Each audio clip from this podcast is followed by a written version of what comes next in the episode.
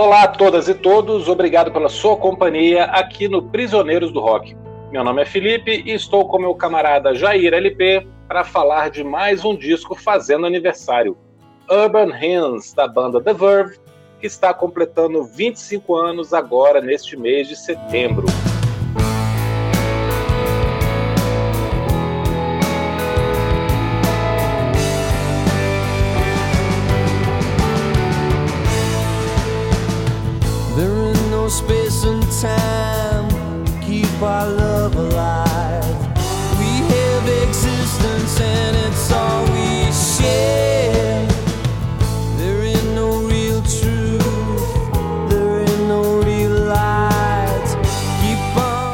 Fosse para contar de forma resumida a história do The Verve, daria para dizer que depois de lançar dois discos com sucesso de mediano para bom dentro do nicho do rock alternativo, a banda alcança renome mundial com o terceiro álbum, com venda na casa dos milhões, vídeos de alta rotação na MTV, elogios da crítica, inclusão em listas de melhores do ano e prêmios importantes sendo levados para casa. Ou seja, sonho realizado de todo roqueiro. Mas claro que não foi tudo assim tão simples e vamos falar sobre isso hoje. Jair, como você conheceu esse disco? O que, que você pensou inicialmente? Qual foi a sua primeira reação ao escutar o Urban Hymns? E aí, Felipe, e aí, gente, tudo bem? Hoje estamos sem o Christian, né? Beijos para o Christian, véi, e Urban Rims. Ai, meu Deus. É, a gente já, já comentou aqui no canal quanto às vezes é difícil você falar é, com coerência ou sem tanta emoção de algo que você ama, né? é muito complicado. É, esse, esse é um disco que desde que eu escutei pela primeira vez, eu sabia que eu tinha ali uma, uma pérola nas mãos, eu sabia que eu tinha algo valioso, precioso, é, que eu ia escutar sempre de uma forma ou de outra. É, eu conheci, né, nessa época, né, o disco foi lançado em 97, e chegou bem rapidinho no Brasil, embora a minha versão né, seja importada. Eu lembro exatamente onde eu comprei, numa, numa loja de CD overpriced, né? Porque hoje vinil é overpriced, mas na época, lá nos anos 90, ainda em 97, quando eu comprei, é, tinha os CDs é, overpriced, era World of Music, né? A gente chamava carinhosamente de WON, ali na 314 Sul. Que era uma loja gourmet, né? Era uma loja gourmet. Era... CD importado eles vendiam com é, o preço de um rim. É, é, tinha aquelas caixas de CD assim, retangulares, né? Os caras ainda vendiam aquelas é, caixas de CD que eu esqueci o nome, né?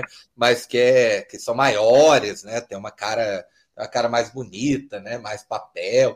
É, e aí eu, é, eu conheci esse disco é, eu, em 97 é, pela crítica da bis.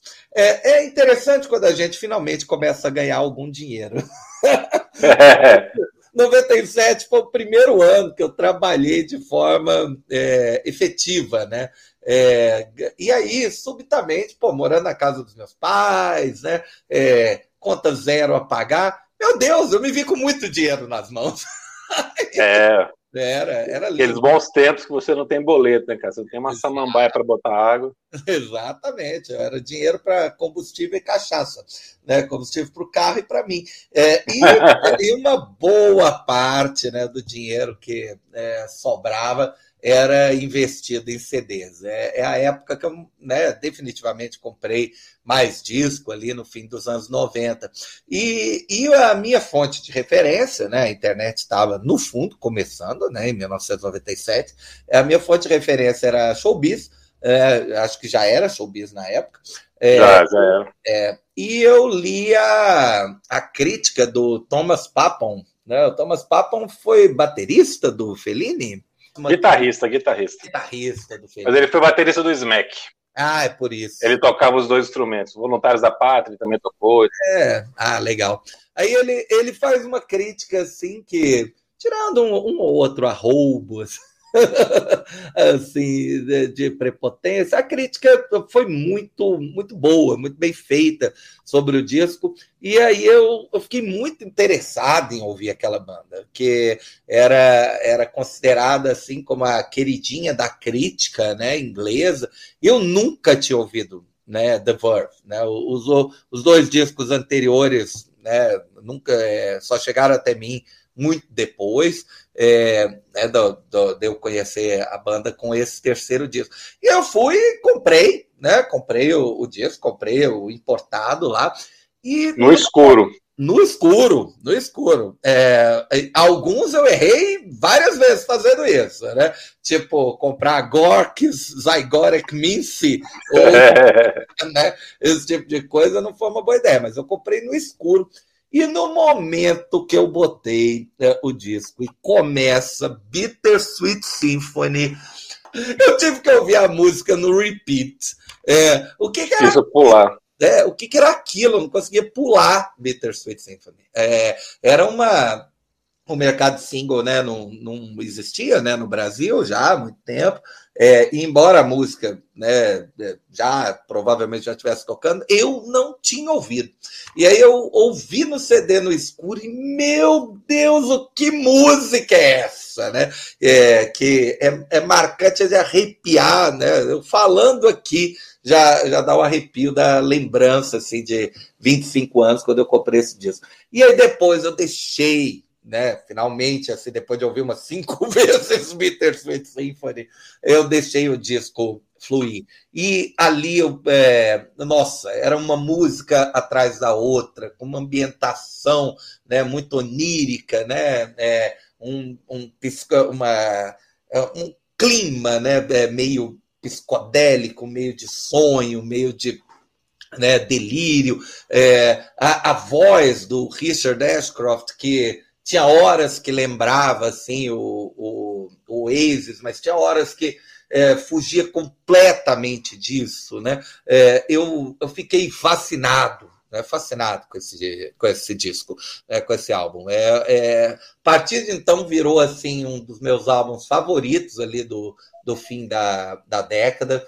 Na época eu era DJ, eu tocava tocava Bittersweet Symphony. e, e é, eu acho que é difícil até para as pessoas imaginarem um negócio desses, né? Uma pista lotar para dançar, ou, ou, sei lá o que, né? Venerar né? Bittersweet Symphony. Né, que de longe não é uma música dançante, né? É, de jeito nenhum, né? De jeito nenhum, uma música contemplativa, mas é mas era a, a, a, música era tão onipresente né, ali no fim de 97 que né, as pessoas deliravam né, quando, quando tocavam. Você conheceu disso como? Ah, eu conheci com o Bittersweet tocando no rádio, vídeo na MTV, e eu não lembro quando foi que teve essa diferença do lançamento do single para o álbum de três meses, né? Foi, foi. Mas isso. eu não lembro, é, o single é de junho e o álbum é de setembro. Agora eu não lembro quando que começou a tocar aqui, quando que eu prestei atenção. Mas, assim, eu fui atrás imediatamente. Assim que eu vi na loja, eu comprei também, só por causa de Bittersweet, claro. E hum. também tive essa mesma sensação, né? De ficar preso nessa primeira música, mas depois é, me surpreender com o restante. Eu acho que esse disco, ele tem é, algumas faixas que são pura psicodelia, muita viagem, como você falou, muito clima onírico, né, muita atmosfera, assim.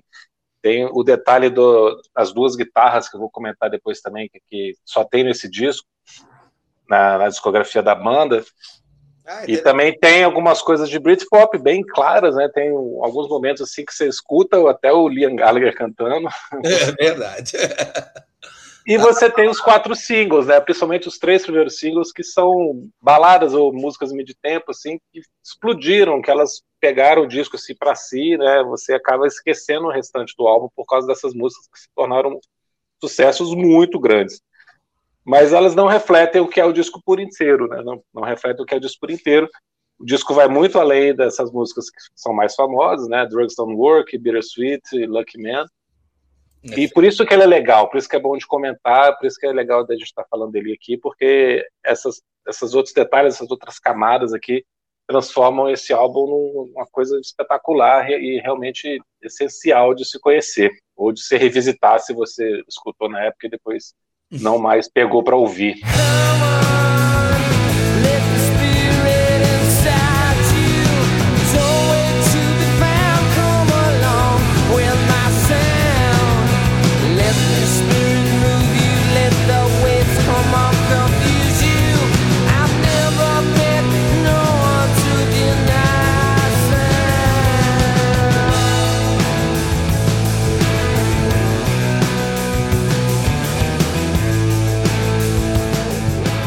É, essa história das guitarras é porque a banda, depois do segundo disco, o Northern Soul, que é de 95, primeiro é o Storm in Heaven, de 93, e Northern Soul, de 95, eles chegaram ao 27 e o 13 lugares da parada britânica, fizeram sucesso no Reino Unido, um bom sucesso, né, como eu falei, mediano para bom, é, só que aí depois do Northern Soul a banda acaba, quase um ano que a banda acabou assim. O Richard Ashcroft tinha o controle criativo da banda e o guitarrista Nick, Mac, Nick McAbee começou a ficar incomodado com isso. Eles se desentenderam, a banda acabou.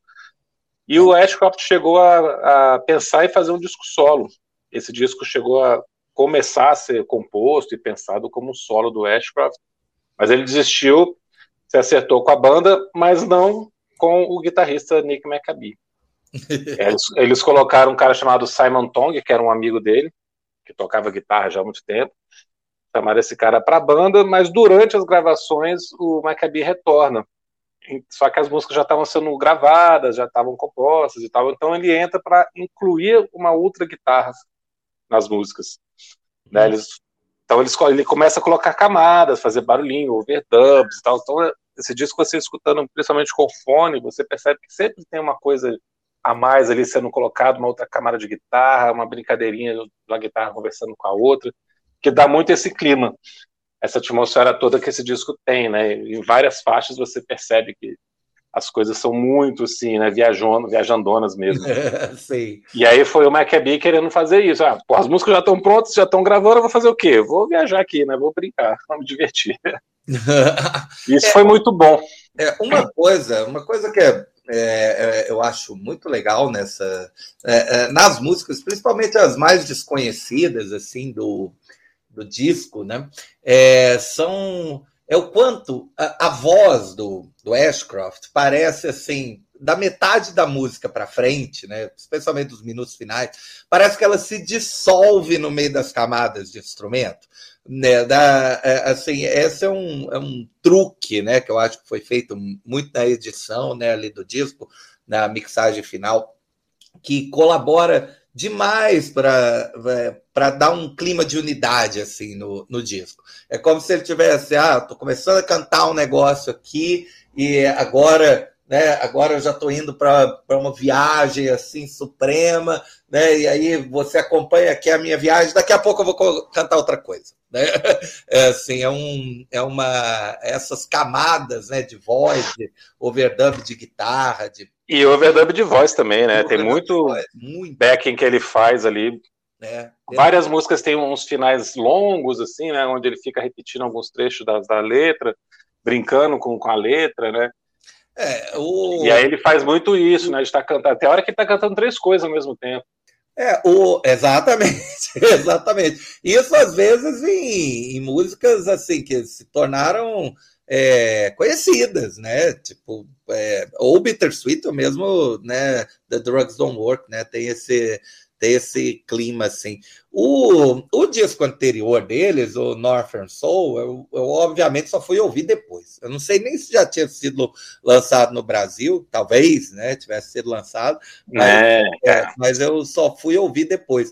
É, a, é, é, a banda, né, a banda acabou ali pelo desentendimento né, do Ashcroft com o, o Nick, é, e também, né, para variar, né, pelo contínuo abuso de drogas, né, que a face e o corpo, né, do Richard Ashcroft na época, né, demonstram assim. O Ashcroft chegou a um fundo do poço ali é, na época do Northern Soul, onde ele pesava menos 50 quilos, né?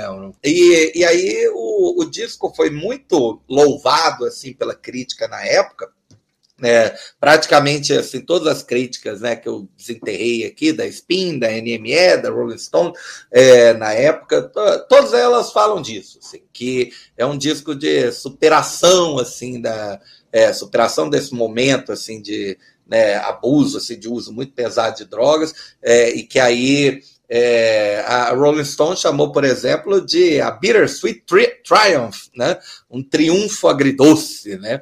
É, brincando, né, obviamente, com o, o Bittersweet da, é, de Bittersweet Symphony, né? É, porque o, é, o, o, Richard era um cara muito bem quisto, né? Entre, muito. Entre, é, entre o pessoal do Britpop, né? Mas Todo mundo era... adorava ele, o cara era é. muito respeitado, né? brotherzão, assim, amigaço dos Gallagher, amigaço do pessoal do Pulp, do, do cara do, do, Chris Martin, do Coldplay, também amigo dele. A NME, assim, o crítico destacou uma coisa que é né, bem padrão no disco, assim. Basicamente, você poderia tocar todas essas músicas no violão, né? Assim, várias delas, né, ter esse clima acústico, é, algumas começam realmente só no violão, né, e depois, depois vão entrando as camadas. Né? O que dá a cara né, mesmo do disco é isso. É um, é um som que começa tranquilo, né? começa com um cara cantando no violão, é, né, The Drugs Don't Work, Lucky Man, né, é, começam dessa forma, e depois vai entrando camada, camada, camada. Talvez com exceção de uma faixa, né, que eu falo né, mais lá para frente, que é um pouco mais né, é, eletrônica. Né? Mas é, tem essa também. É, o... Eu ia falar que as, as, psicodélicas não tem essa coisa de rodinha de violão, mas. Tem não, tem não. Tem essa também meio eletrônica também. É. E é, é eu acho um disco assim é, é, fundamental né, para os anos 90. Eu acho que ali em 97, principalmente, talvez o único padrão de comparação que a gente tem em 97 é o OK Computer do Radiohead, né, em termos da do quanto aquilo foi decisivo para moldar né, a cara do ano e possivelmente né, da década. Né? Você não consegue imaginar os anos 90 sem, por exemplo, o OK Computer do Radiohead ou o Urban Hymns.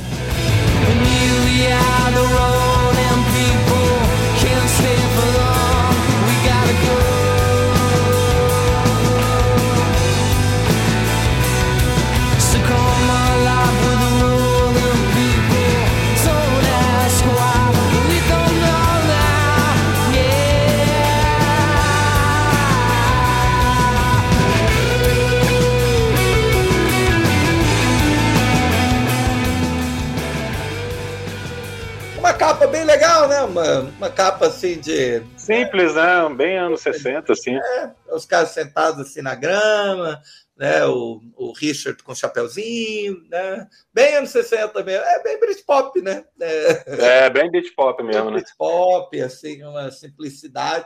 Eu acho que transmite, Mas... né? Transmite esse clima de arcadismo, assim, do disco, né? É, bem lembrado, bem, bem notado, é verdade. É. Mas você falou da comparação com o OK Computer, né? Da, do fato dos, dos dois seres de 97. Eu acho que tem outra coisa legal de comentar é que a gente pode falar que o Urban Hymns acaba sendo o último disco do Britpop relevante e já passando o bastão para um, um, novo tipo de som que estava nascendo ali com o Computer e com outras bandas também que lançam álbuns ali, o Prodigy, o Chemical Brothers, ah, é. e mudam tão completamente essa cena indie, né? É o rock vai para um outro lado ali. Então dá para falar que é o, Bittersweet Symphony meio que encerra o Britpop, né? Que é um é, é um gênero curto, assim, que você não pode definir o som de uma forma também muito específica, assim, o que, que é exatamente o Britpop, também como o grunge também não dá para é, falar. Sim, são, são Mas é um período ali, 93, 97, teve Britpop, mais ou menos, né? É, por aí. O, o Be Here Now do Oasis é de 97 ou 98? É, o, o Urban Hills pega o primeiro lugar da parada que estava com o Be Here Now, inclusive. Ah, tá. É um disco muito superior ao Be Here Now, embora eu goste, né? Eu gosto. Eu acho uma trilogia legal ali dos três primeiros discos do Oasis. É, eu acho, acho fundamental assim para entender a banda mas já é, já é muito grandiloquente. Já é, já é muito arrogante. Já é né? é muito já arrogante. A banda já estava se achando maior que os Beatles ali. É. Aliás, sempre achou, né? Ali, ali eles tiveram certeza. É, ali, ali. Não, eles, é, na capa do Be Here Now, eles é, jogam o Rolls Royce, né? Do John Lennon na piscina, né? Eles, eles, afundam um Rolls Royce né, que pertenceu ao John Lennon numa piscina para tirar uma foto que poderia ser feita digitalmente, né? Então nada por acaso, né? É, você vê o nível. Mas voltando aqui pro Urban Hymns, é a obra suprema do Verve, né? Não acho que é, a discografia é muito curtinha também, né? É, e depois desse disco aqui também, o próximo já tem outro outro estilo, outra sonoridade, outra pegada.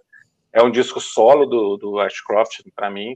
Verdade. O Fourth. É. Ah, o Fourth, é. né, que saiu em 2008, eu acho. E os dois primeiros são discos mais alternativos, né? O primeiro ainda tem uma pegada de shoegaze ali, que era 93, então estava ali naquela transição e o shoegaze não era relevante para essa cena. E então ainda tem algumas coisas de shoegaze ali misturada com dream pop, com, com psicodelia. O segundo já mais de rock psicodélico mesmo. Hum. Muito bons, eu acho muito bons os dois.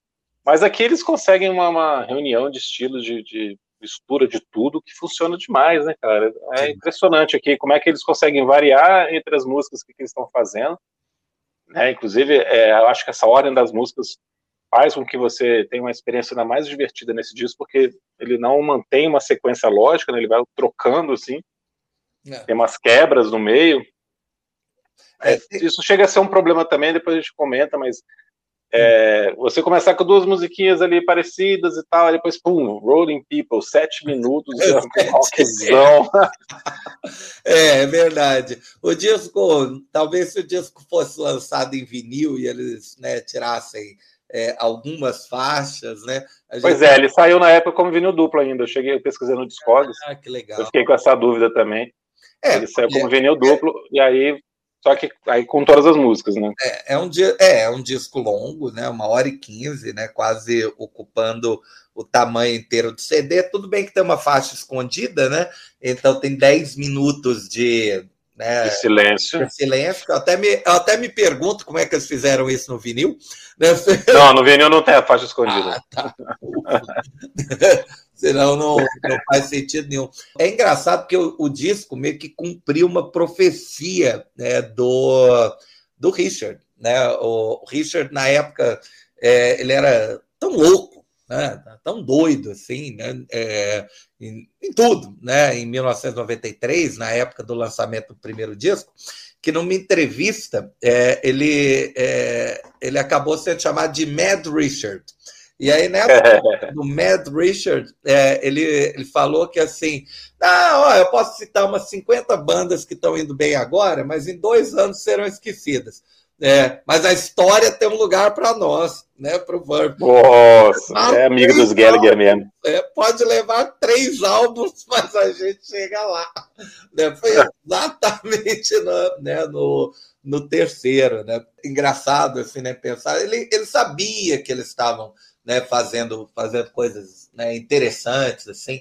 O, o, produtor do, do Northern Soul chegou a falar para eles assim que, ó, vocês estão fazendo músicas que tá aí seis, oito meses à frente.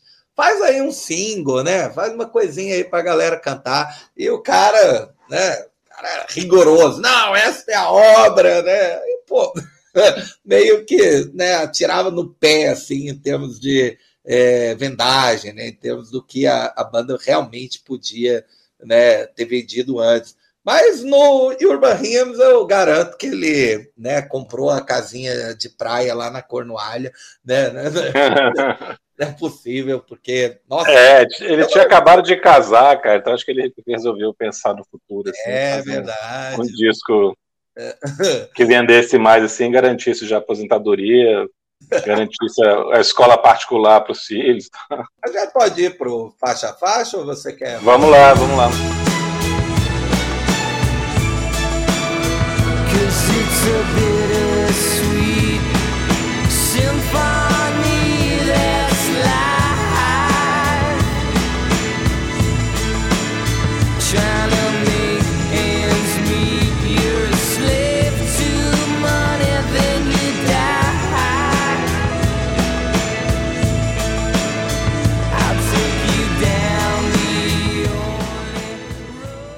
Agora, o que podemos falar sobre Bittersweet Symphony? Né? É, é, eu acho que é muito importante tentar ouvir Bittersweet Symphony de novo, é, com os ouvidos literalmente abertos, perceber o quanto essa música é grandiosa. Uh, o épico em seis minutos, né? O quanto é, bandas é, de rock progressivo lá dos anos 70 tentarem 20 minutos fazer, né? É, como uhum. aqui eu posso falar mal, né? O quanto o Jetro Tull tenta em 20 minutos e os caras conseguem em 5, né? Em 6. O quanto essa música é, ela é marcante. Eu lembro a primeira vez que eu escutei, mas eu acho que a maior parte das pessoas nem lembra, porque essa música ela ficou tão onipresente depois que chegou ao ponto de virar o, o Money for Nothing, assim, da geração. Chega uma hora que você é melhor eu parar de ouvir isso aqui, sabe? É, senão eu vou enjoar. Porque começou a tocar em casamento, em formatura, aí chegou ao fundo do poço, né?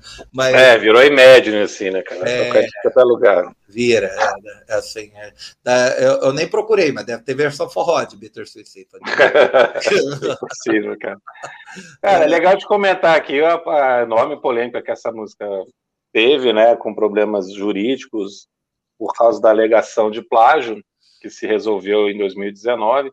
A gente tem um Drops aqui do Prisioneiros de Maio do ano passado sobre isso. Quem quiser escutar lá, está bem detalhado, mas só para resumir aqui, é, Bittersweet Symphony usa um trecho de violino de uma música dos Rolling Stones, mas uma versão orquestrada de uma música dos Rolling Stones, que foi lançada em 65. O produtor dos Rolling Stones, chamado Andrew Oldham, produtor da época, Sim. criou um projeto chamado Andrew Oldham Orchestra, chamou alguns músicos de música clássica e gravou as músicas dos Stones em versões orquestradas, né, instrumentais orquestradas.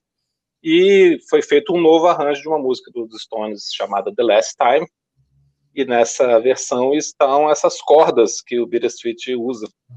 Né, esse loop, esse riff de violino que é a base de Bittersweet. Bittersweet. Só que os direitos das músicas dos Stones eram do Alan Klein, um empresário. Todas as músicas dos Stones até 71 eram dele. Hum. E aí, claro, The Last Time também era. Então, apesar deles terem autorização para usar o riff é, da gravadora que lançou esse Andrew Oldham Orchestra, o Alan Klein falou: Não, eu não, cara, não estou autorizando nada, não. e imediatamente com o sucesso da música, ele foi atrás dos caras, ameaçou na justiça que o disco não ia sair e tudo mais. E aí a solução foi passar a música para Jagger e Richards. Né? A Bittersweet Symphony foi acreditado durante 20 anos aí com a música do Jagger and Richards, né? Mick Jagger e Keith Richards. E o, o The Verve não recebia nada por ela. E aí ele, inclusive, teve que vender a letra, os direitos sobre a letra, para o Alan Klein, por mil dólares. Então não tinha, ele não recebia absolutamente nada sobre Bittersweet.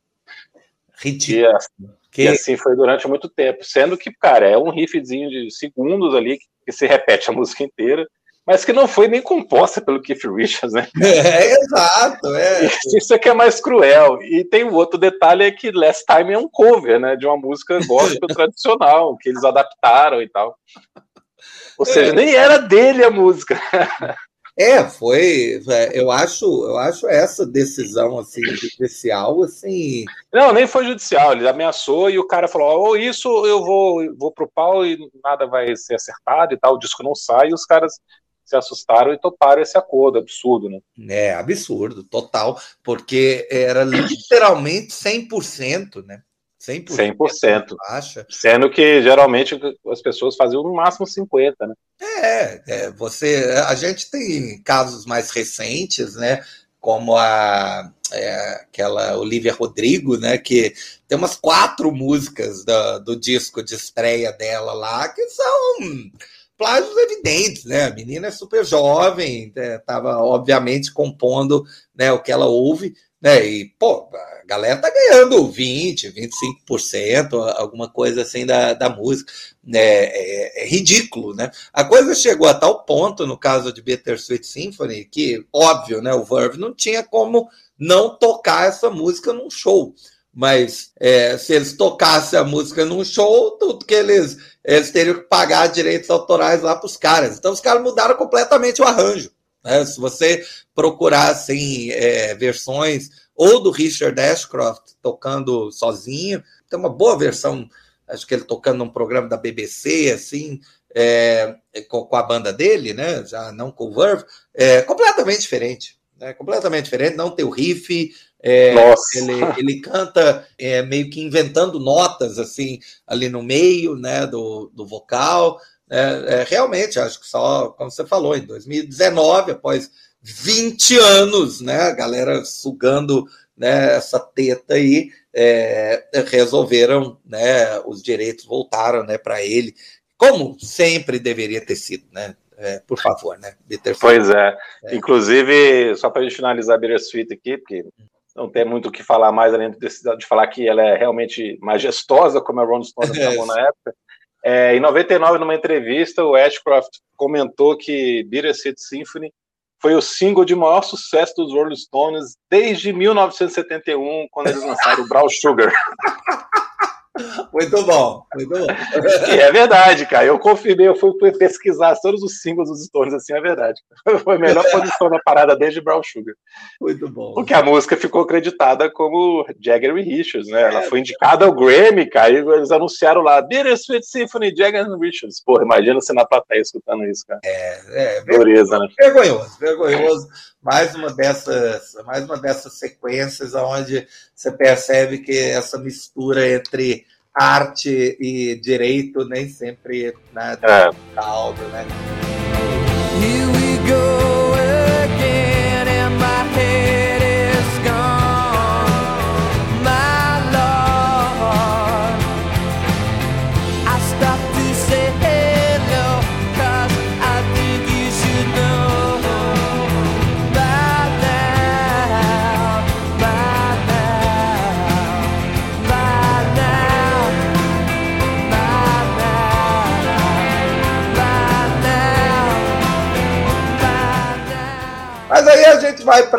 uma faixa, foi o quarto single, né? É, Sonnet, é, com uma guitarrinha, tem uma guitarra base na música que, pô, primeira vez que eu ouvi, Don't Dream Is Over. Né?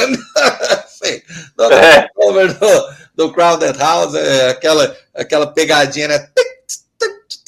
né? Uma, é, um andamentozinho mais lento, né? É, é, a guitarra encaixada ali certinha na, na bateria, né? É, um vocal, um vocal lindo de chorar nessa música. O, o, o Ashcroft mostra assim que ele, ele não precisava exagerar, ele não precisava é, jogar um monte de trêmulo na voz, né? Não precisava fazer nenhuma firula ali, é, só né, colocar a, é, a emoção ali na voz, que é, é que é sensacional. E é, é onde eles, é, eles fazem, não sei se é correto a gente chamar isso de um wall of sound, mas dá, dá essa sensação, né? De que a música vai. Dá essa sensação, ela vai. Dar um, um wall of sound assim no fim, né? A música termina com cordas, é, é um espetáculo, né? Grandiosa demais, né? Cara, é a minha faixa preferida do disco. É mesmo, Sonnet? É, Sonnet é minha faixa preferida do disco, sempre foi. Ah. Eu, tudo que você está falando aí, que é um espetáculo, esse final, né, essa, essa, coisa que cresce quando ele começa a cantar Here we go again.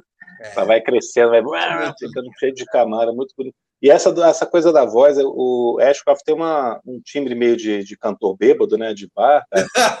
é verdade. Em alguns trechos, né? Quando ele tá cantando. Mas, cara, ele consegue brincar com a voz assim, de vários jeitos, né? Ser muito Sim, suave, é ser mais agressivo em algumas faixas. É, é um modo... E essa daqui é muito bonito o jeito que ele canta, cara. É muito tocante.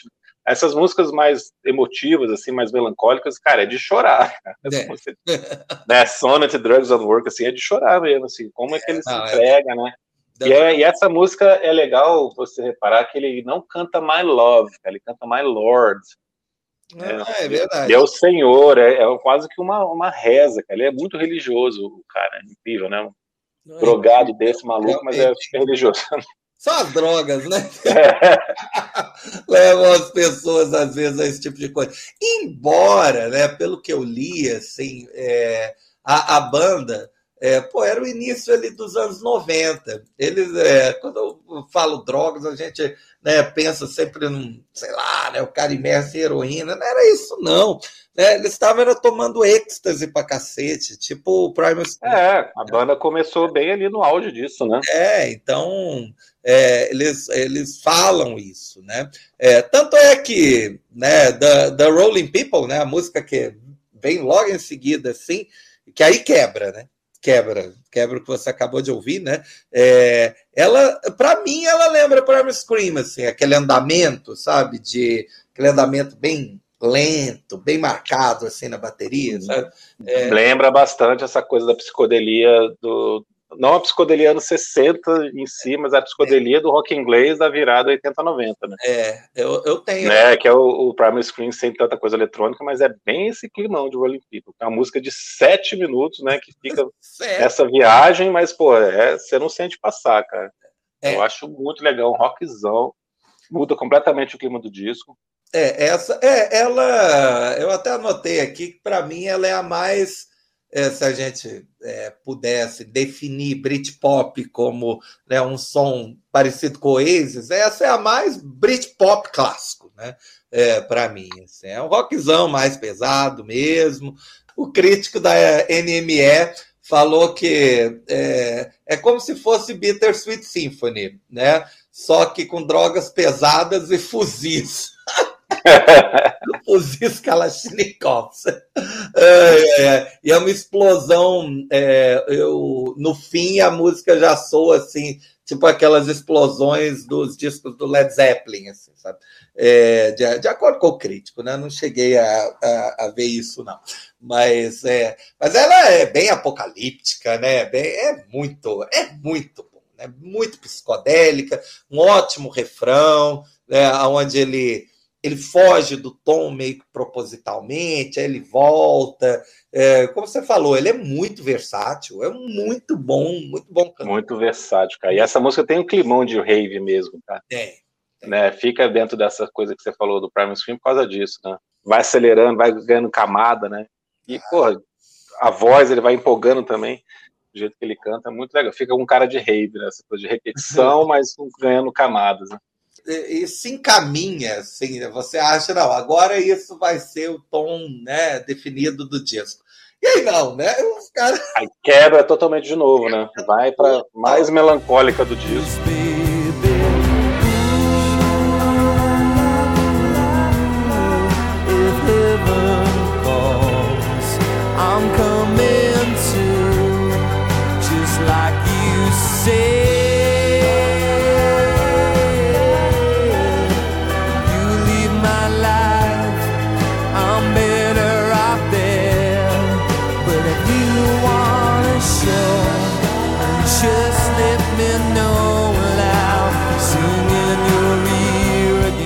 Possivelmente assim o, né, a música que eles ganharam mais dinheiro, né? Porque eles não ganharam dinheiro com Bitter Sweet Symphony, né?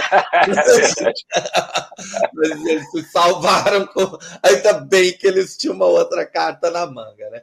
É, Don't Work aí é a minha preferida do disco. Ah, legal. É, eu gosto. O único número um, o único single que foi número um, né? O Bitter City, por incrível que pareça, foi o número dois. Inacreditável. É, Drugs Work chegou ao número um. Tem um, uma história de que ela foi lançada, é, realmente, ela foi lançada no dia seguinte à morte da princesa Diana.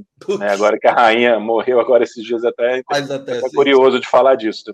É. A Diana morreu 31 de agosto e esse single foi lançado 1 de setembro, então pegou ali o Reino Unido meio muito de, num velório, né, naquele clima de velório e tal, sofrendo muito e, o, e a música combinou bastante, então Dizem que também por isso ela vendeu muito. Né? É, talvez, talvez. É, essas, é, essas coisas são sempre muito difíceis de vincular causa e efeito, mas que o clima.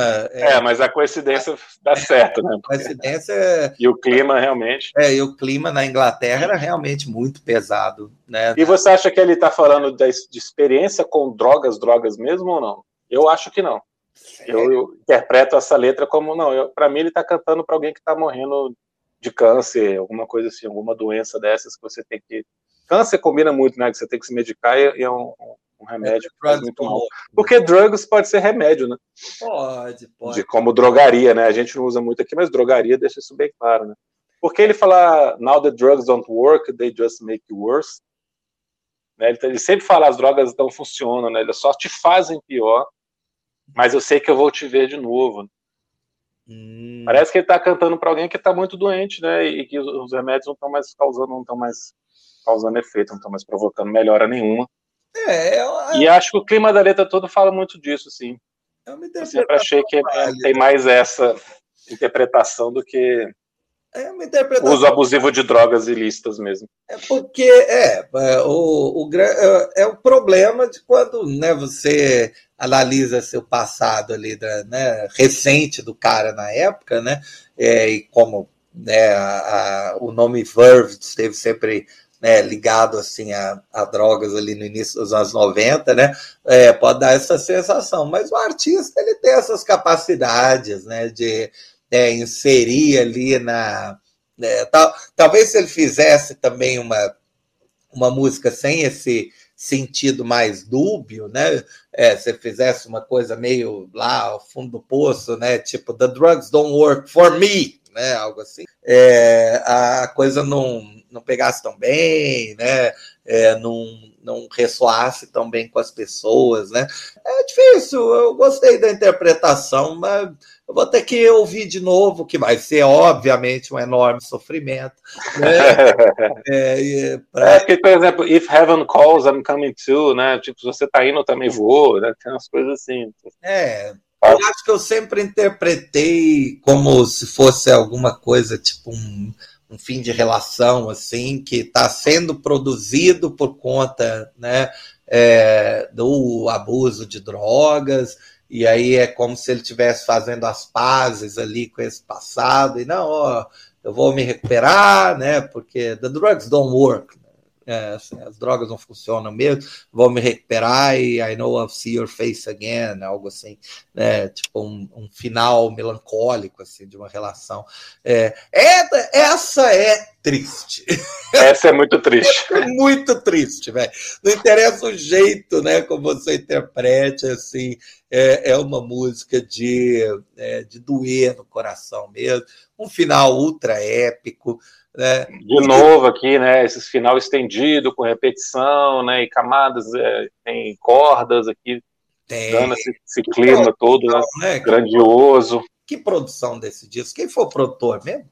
Por incrível que pareça. Cara, foi, é, eles produziram e chamaram o Chris Potter para participar também, mas assim, é, é muito. Da banda essa ideia dele da banda, né, essa coisa do, do segundo, do Maccabi entrar como segundo guitarrista nesse disco e fazer camadas e tal. Ah, que legal. E muito do clima da época também, né, essa coisa de uma produção mais refinada combina com o que estava se fazendo ali. Esse Chris Potter trabalhou com muita gente boa, cara. Trabalhou com o Chu, Stones. Ah, que legal. Martin Glover, que foi do Killing Joke, que produziu algumas faixas. Ele, eles dividiram a produção. Ah. Chris Porter, o Martin Glover e o The Verve produziu todas as músicas, né? E eles foram se alternando, assim, esses dois caras.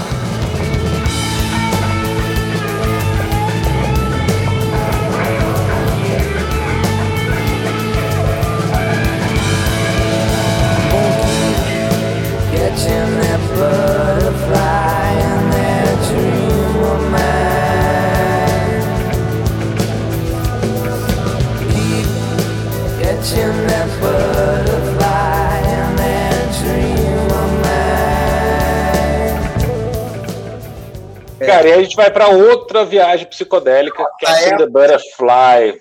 E essa é psicodélico, assim, anos 60, né? Anos 60 mesmo, né? Clima de viagem, né? Viagem, assim, não, ó, né? o Brown Acid aqui de Woodstock.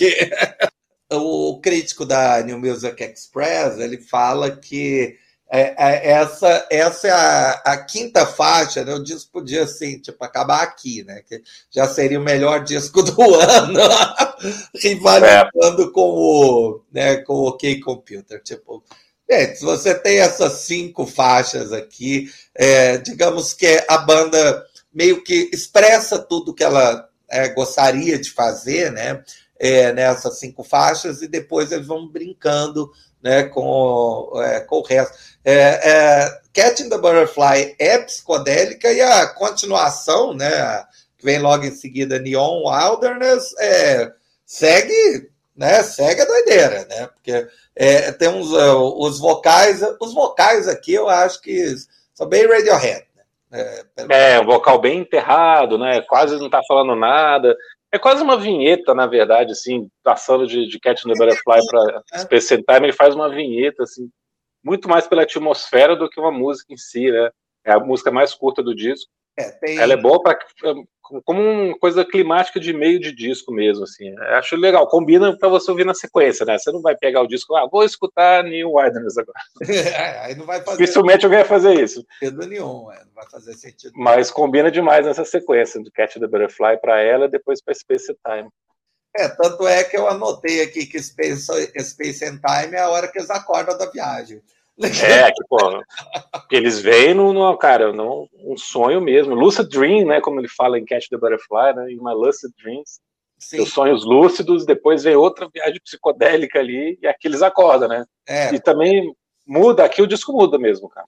É, é, essa quebrada de, de Neil Widners é legal por isso. O disco é. tem uma mudança total, assim, do que estava vindo antes, eu acho. É até uma mudança de humor mesmo. De humor. Não é tão radical, é, é sutil, assim, né? Ele fica menos melancólico. É tipo, tipo tomar uma aguinha, né? não vou tomar aqui um copo d'água para limpar o paladar e tomar né, a próxima garrafa, né? É, por aí. Vai ser do vinho tinto para o vinho branco, né? Então né, tá na hora de dar uma. E aí, a, aí ela segue um, um padrãozinho, né? Que tem várias faixas. Começa acústica, né? Uma, é uma baladinha. Uh, o disco, aliás, não tem, eu acho, nenhum momento de é, é, de música acelerada, né? É realmente. Ah, tem mais acelerado até que Rolling People um pouco e Camão. No final de Camão né, é uma, uma pauleira, né? final de Camão. É uma pauleira, é verdade. Mas, Parece outra banda. É, mas é, já está prestes a acabar o disco.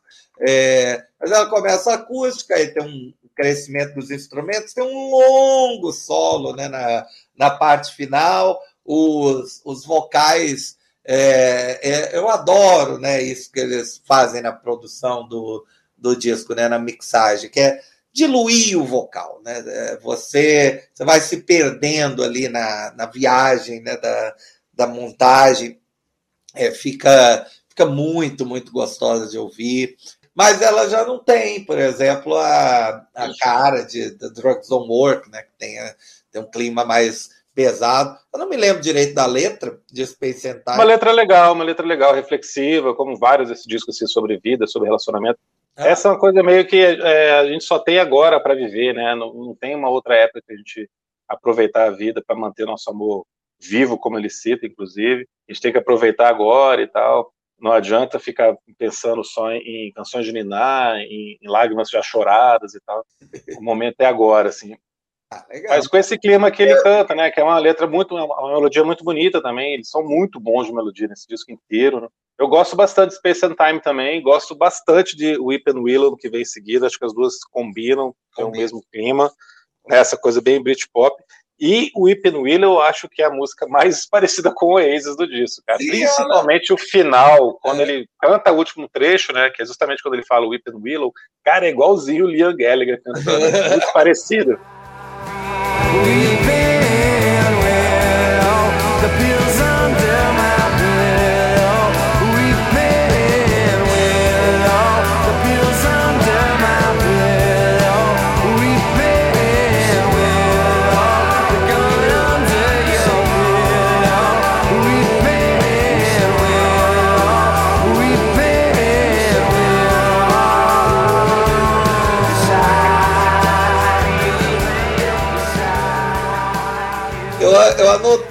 Assim, de que ela é Oasis é, com a voz um pouco menos anasalada. É, se o Liam cantasse melhor, ele cantaria desse é, jeito, né? Que eu acho o Ashcroft muito mais vocalista. O Liam resolvesse, sei lá, que é, deve ter desvio de septo, aquela é. coisa. impossível. É, é, é, muita nasalada, né? É o jeito de cantar. Mas o, o Ashcroft é muito melhor, é muito mais sabe muito melhor colocar a voz, né? E... É, mas, cara, você pensa, cara, escuta e pensa no Waze, cara, quando ele fala We pen, we love, feelings ah, sim, Cara, é muito, velho. Até a melodia parece muitas coisas do Oasis, né? Totalmente o Oasis, velho. Também não tinha muito como... Mas não tem nenhum problema, que os caras eram amigos, o, o, o Gallagher tava lá no estúdio, ele faz back vocal em, em umas duas faixas desse disco, brincando, né? Ele Ei. canta qual que ele canta, cara? Ele canta em Come On e dizem que ele, ele bate palmas em Space and Time, né? É uma coisa... é, uma coisa... eu Tava lembro... bêbado lá no estúdio e começou a bater palma. Né? Me lembro de ouvir, na, ouvir falar na época, né, que o Oasis é, tinha sido uma banda que tinha começado abrindo shows, né, é, pro... É... Pro Verve, né? O Verve é uma banda um pouco mais antiga, né? Pro Verve a história do Oasis, a gente, a gente contou a história do Oasis no, no episódio que a gente fez, né, da, da história do, dos dois irmãos, tal, como é que um entra na banda do outro e tal. Hum. Então, The Verve já existia desde fazia show ali de 92, lançou o disco em 93, né? Então tinha esse respeito muito grande, né, com The Verve, admiração mesmo. É, o, o Thomas Papon fala na crítica da Showbiz que todo mundo torcia para o Verve dar certo. Explodir, né, cara? É, é, porque o Oasis fez um sucesso absurdo em 94, com o primeiro disco, o Blur já estava estouradaço. O disco do Pulp que faz mais sucesso, é, acho que de 95 também é Different Class, se eu não me engano. É, vou confirmar aqui. Então, assim, só faltava o Verve, né, dessa galera inicial. Assim, o Suede já tinha feito sucesso também. É, e todo mundo gostava muito do cara. Eles acabam, eles acabam tendo. É, o Different é 95. Uma banda que começou no Britpop, mas que encerra o Britpop com honras, né? Aí depois dessas viagens, é, quer dizer, depois dessas é, músicas excelentes, assim. Aí Voltamos para o clima inicial do disco, né?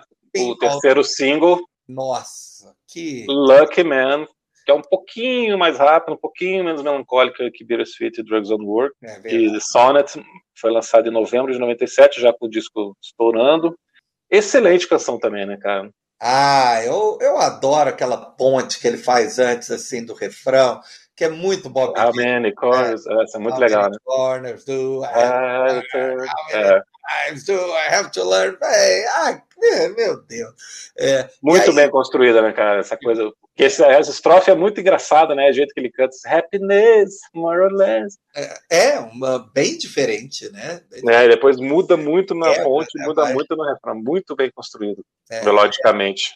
Ela me dá a sensação aqui de uma música mais é, esperançosa. Sim, muito. É, a letra, né? Eu acho que eu, a poesia aqui tá, ele estava já se sentindo muito bem. Eu, eu adoro assim, Lucky Man, né? é a, a lenta explosão, né? A calma, é, a explosão mais calma do universo, né? Que é quando chega no refrão, né? que a, a, música explode, entre aspas, no refrão, né? mas explode com leveza. Né? É quase como é, sei lá, né, filmar uma explosão de uma supernova em câmera lenta, né? É, entra cordas, entra, né, entra. É, de novo, né? Essa receitinha lá do, dos finais grandiosos e tal, da repetição, dos versos sendo repetidos, que, que eles sabem em todas as faixas que tem isso, eles fazem muito bem. Agora, essa, isso que você falou das coisas serem explosão lenta, né? Como as músicas são muito grandes, eles fazem tudo isso sem muita pressa, né? Eles vão desenvolvendo. É. Claro, tem esses finais estendidos, mas não tem pressa de chegar no, no, no que a música vai ser mesmo, né? Vai sendo construído pouco a pouco.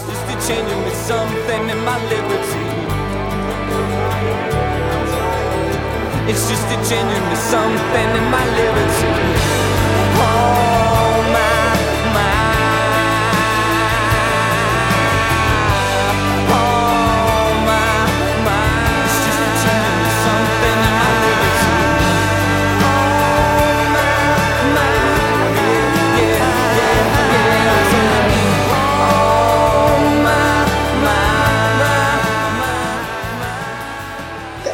eu acho que o disco. É, é, é, difícil dizer, eu acho que esse disco não tem nenhuma música ruim. É, não, não há nem, nenhuma faixa assim é, que seja dispensável, acho que tudo que entrou. Eu acho, eu acho que tem. Trabalha. Você acha que o One Day, One Day eu acho a mais fraco. Não, não, eu acho This Time. Ah, This Time. que é a eletrônicazinha que você falou no começo, cara. É, eu acho essa, é mais... essa é dispensável. Não é, não é ruim assim, mas dispensável. É porque é outro problema, cara. A gente chega, acho que você queria dizer isso. A gente chega em Lucky Man, o disco poderia acabar, na minha opinião. Poderia. As outras músicas são legais, mas o disco poderia acabar. Né? É, ele tem 75 minutos, mesmo se a gente desconsiderar o silêncio aqui, ele continuaria. A versão japonesa tem a versão japonesa tem uma música a mais e não tem o silêncio. Então ela tem 74 minutos. Se você tirar essa faixa mais dá 70, né? É, é o limite do, quase o limite de um CD. Então seria, o disco poderia ter 60 minutos, tranquilamente, estaria excelente com nove faixas em Lucky Man. One Day é legal pra caramba, Velvet Morning é muito bonita. Camona é muito divertida, muito empolgante, no jeito que ela explode no final, vira um rockzão mas, mesmo. Mas já fica meio que parecendo, assim, One Day, por exemplo, eu gosto da música, é bem legal, mas é, já me dá a sensação, não, agora já tá meio que mais do mesmo, galera, né? E eu acho que até a produção já não tá tão legal, cara, tem uma mudança de produção, de estilo de produção, o jeito de cantar, a mixagem é um pouquinho diferente, One Day Velvet Morning, cara, This Time nem se fala, então não tem nada a ver com disco. É a... Bateriazinha eletrônica ali. Eletrônica, né? Nada Parece outro disco, outra banda, né? De outro é, ele tenta, ele tenta meio que, sei lá, emular um Marvin Gaye psicodélico, assim. É. Né? É, é, é, essas duas eu, eu sempre. This Time eu sempre achei meio esquisita mesmo. Mas é, eu fui, quando eu fui ouvir de novo, eu pelo menos fiquei assim, ah, tá, estou apontando aqui para o lado do que iria acontecer depois, né? Como você falou no início, é, a fusão com a música eletrônica ganhou né, contornos é, explosivos ali né, no fim dos anos 90. Né? É, então, eles meio que estavam né, apontando para esse lado aí, mas é, realmente não são grandes faixas. Velvet Morning eu sempre eu acho meio Echo and the Bunnymen, sabe? É. pode ser, pode ser. Acho muito bonita, cara. Ela é muito bonita, mas assim, não acrescenta nada diferente com o que já tinha sido feito até então. E, cara, são 75 minutos, né? O disco já tá. É muita coisa, assim. Você, é para você coisa. ter esticar esse disco até aqui, você deveria ter realmente alguma coisa muito diferente para mostrar. Não que fosse necessário, já tá bom demais o que foi, aconteceu até aqui. E essas músicas não são ruins, né? São, não. Só tá falando que, que dentro do, do, do contexto, ter... está escutando o disco inteiro, ela fica desse jeito, né? Mais Podiam do mesmo e tal. Lançadas, podiam ter sido lançados como um EP. né? É, e cara, tem um monte de single, né? Todas as músicas que, sa saírem single tem muitos lados B, na verdade. Poderia é. ter sido lado B também, cara. Lançava mais aí. Lançava uma versão diferente, né? Os caras fazem isso direto. Mas beleza, né? Não é que fique ruim por conta disso, mas. É, eu acho que o disco encerra bem, né? Camona é provavelmente a faixa mais pesada ali do disco, né? É, com as guitarras tudo lá em cima, né? As guitarras crescentes, crescente, crescente. O ritmo é meio trance, né? E o Muito. né? Gritando assim. É, loucamente. Loucamente, come on! Né, repetidamente, né? É, essa música, é, eu vi uma apresentação deles ao vivo, sensacional, né? Sensacional. O, né, ao vivo, né? Porque esse Come On, né, a... Com o Liam Gallagher fazendo junto, cara. Os dois estão cantando ali, imagina, né, ah, né? Que legal. O clima no estúdio, né? o crítico da New Music Express falou que assim era um, era um clássico verb, né? é, comparou a músicas como Gravity Grave, que é, é, muito legal, que eu acho que é do disco anterior, e Isso. falou que era o melhor encerramento de um álbum desde I Am the Resurrection, do The Stone Roses. Mas eu ouvi a faixa e a faixa realmente é muito boa. Esse disco Stone Roses é maravilhoso, cara, e é isso que tem aqui, é a psicodelia britânica da virada sem ter tanta coisa eletrônica como outras bandas faziam. Stone Roses é muita inspiração para o The Verve, cara, hum. para essas coisas psicodélicas do The Verve.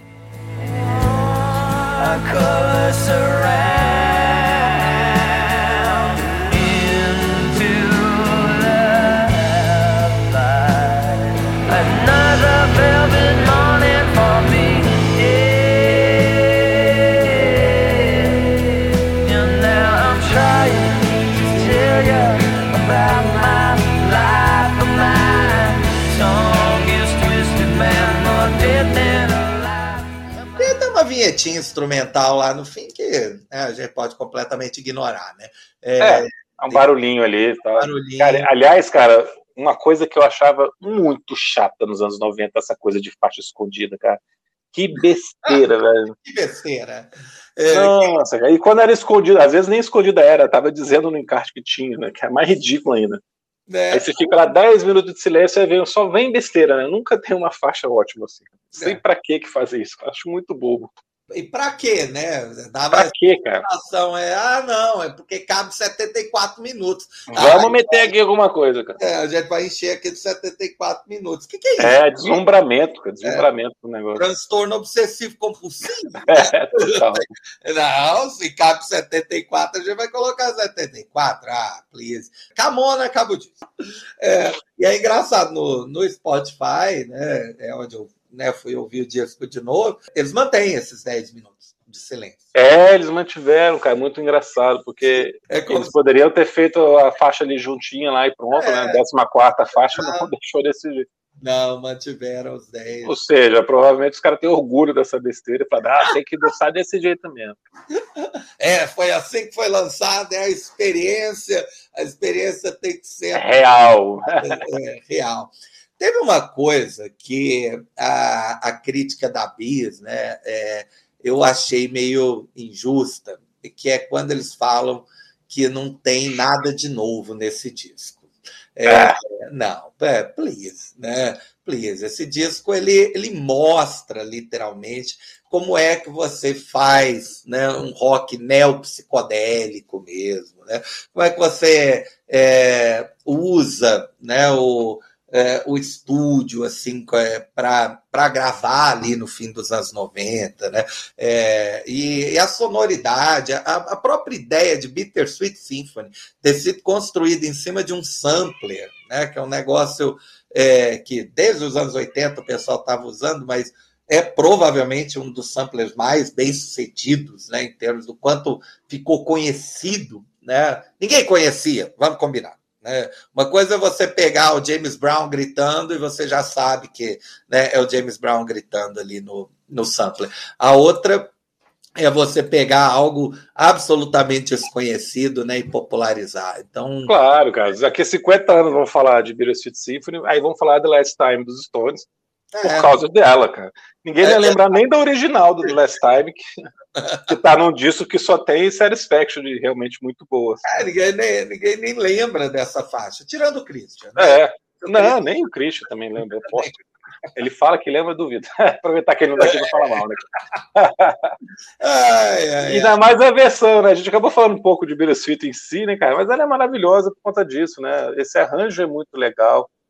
A construção. E não é só o riff que é copiado, cara. Se você vai prestar atenção, eles modificam, eles acrescentam mais coisa, né? tem essas camadas também. A música é fantástica, cara.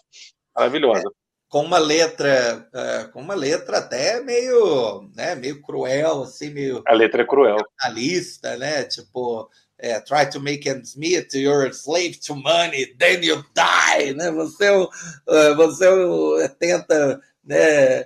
Segue a sua vida inteira tentando, né?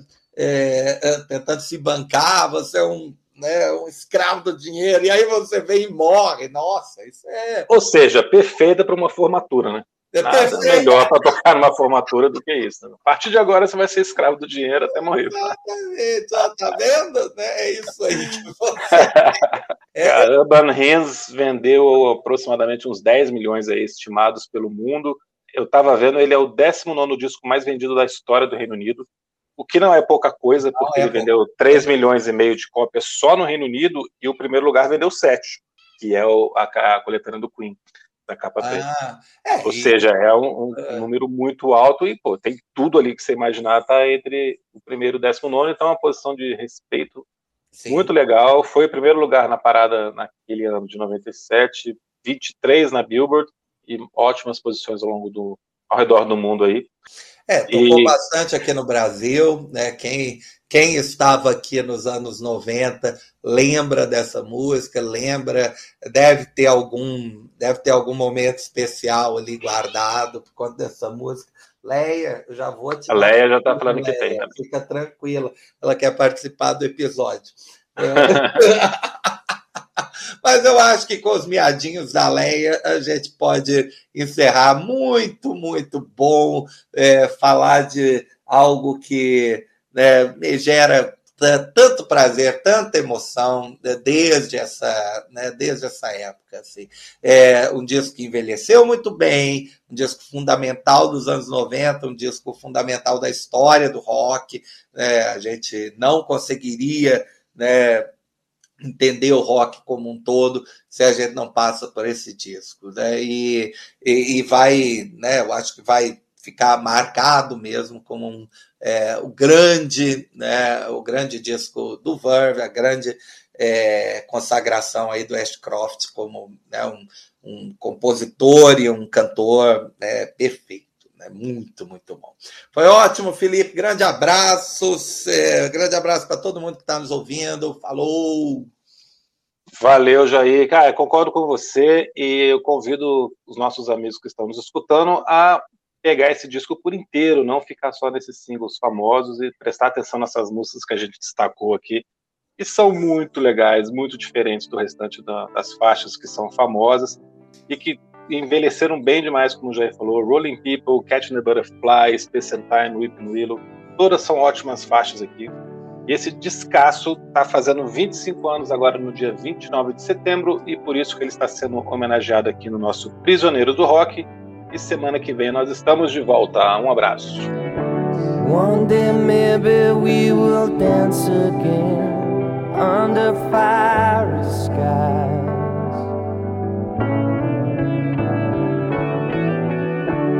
One day maybe you will love again, love that never dies.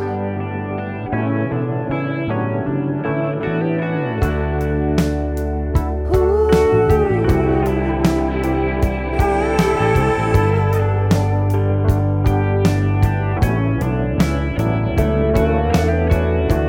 One day maybe you will see the land, touch